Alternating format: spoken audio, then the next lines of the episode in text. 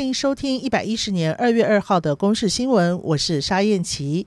因应疫情升温，春节期间民众自驾出游可能爆量。公路总局宣布，将在今年春节首度开放苏花改路间供大客车行驶。粗估拥塞时，大客车从苏澳到崇德行驶时间至少可以节省四十分钟。公路总局局长许真章说：“把苏花改三十八点八公里里面的二十六点七公里开大客车优先道，我们初步估计哈，大概可以省四十到。”六十分钟了哈，但是如果说小汽车开得多的话，那造成的我们整个行车的时间更慢的话，那大客车的优势可能更可以显现得出来。公路总局提醒用路人，开放路肩措施只限于连续假期间大客车适用，小客车误闯将最高开罚一千八百元。国内新冠病毒疫情昨天新增一起从日本境外移入的病例，是本国籍的三十多岁男性，他曾经在日本确诊，原本从治疗后出院到返回台湾前后七次采检都是阴性，却在检疫之后又采检确诊。指挥中心初步研判个案时阴时阳，在日本感。染的可能性比较高。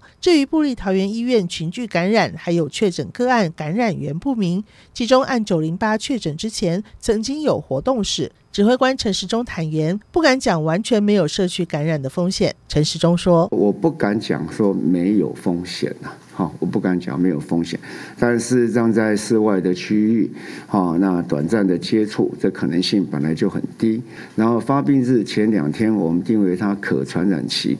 那这两天都不在他的可传传染期，可传可传染期都在居家检疫中，所以这两个因素来看，哈，其实那种风险是非常低的。印尼海外移工安置及保护局一号邀我驻印尼代表处。针对印尼移工入境台湾解禁议题进行协商，印尼会后发布新闻稿指出，印尼卫生部已经指定九十家实验室，未来赴台湾工作的移工必须要在指定实验室筛检，希望能够符合台湾的要求。从去年十二月四号开始，原本我国暂缓印尼移工入境两周，不过由于印尼没有提供认证的检验机构，因此禁令延续至今。现在印尼提出指定九十家实验室的方案，也指出目前已经有六千名移工已经准备好签证、工作证明和健康检查等文件。此外，印尼从一月中已经开始接种新冠疫苗，由医护人员、公务人员优先施打。印尼政府指出，已经和相关部会联系，希望让移工也纳入优先的对象。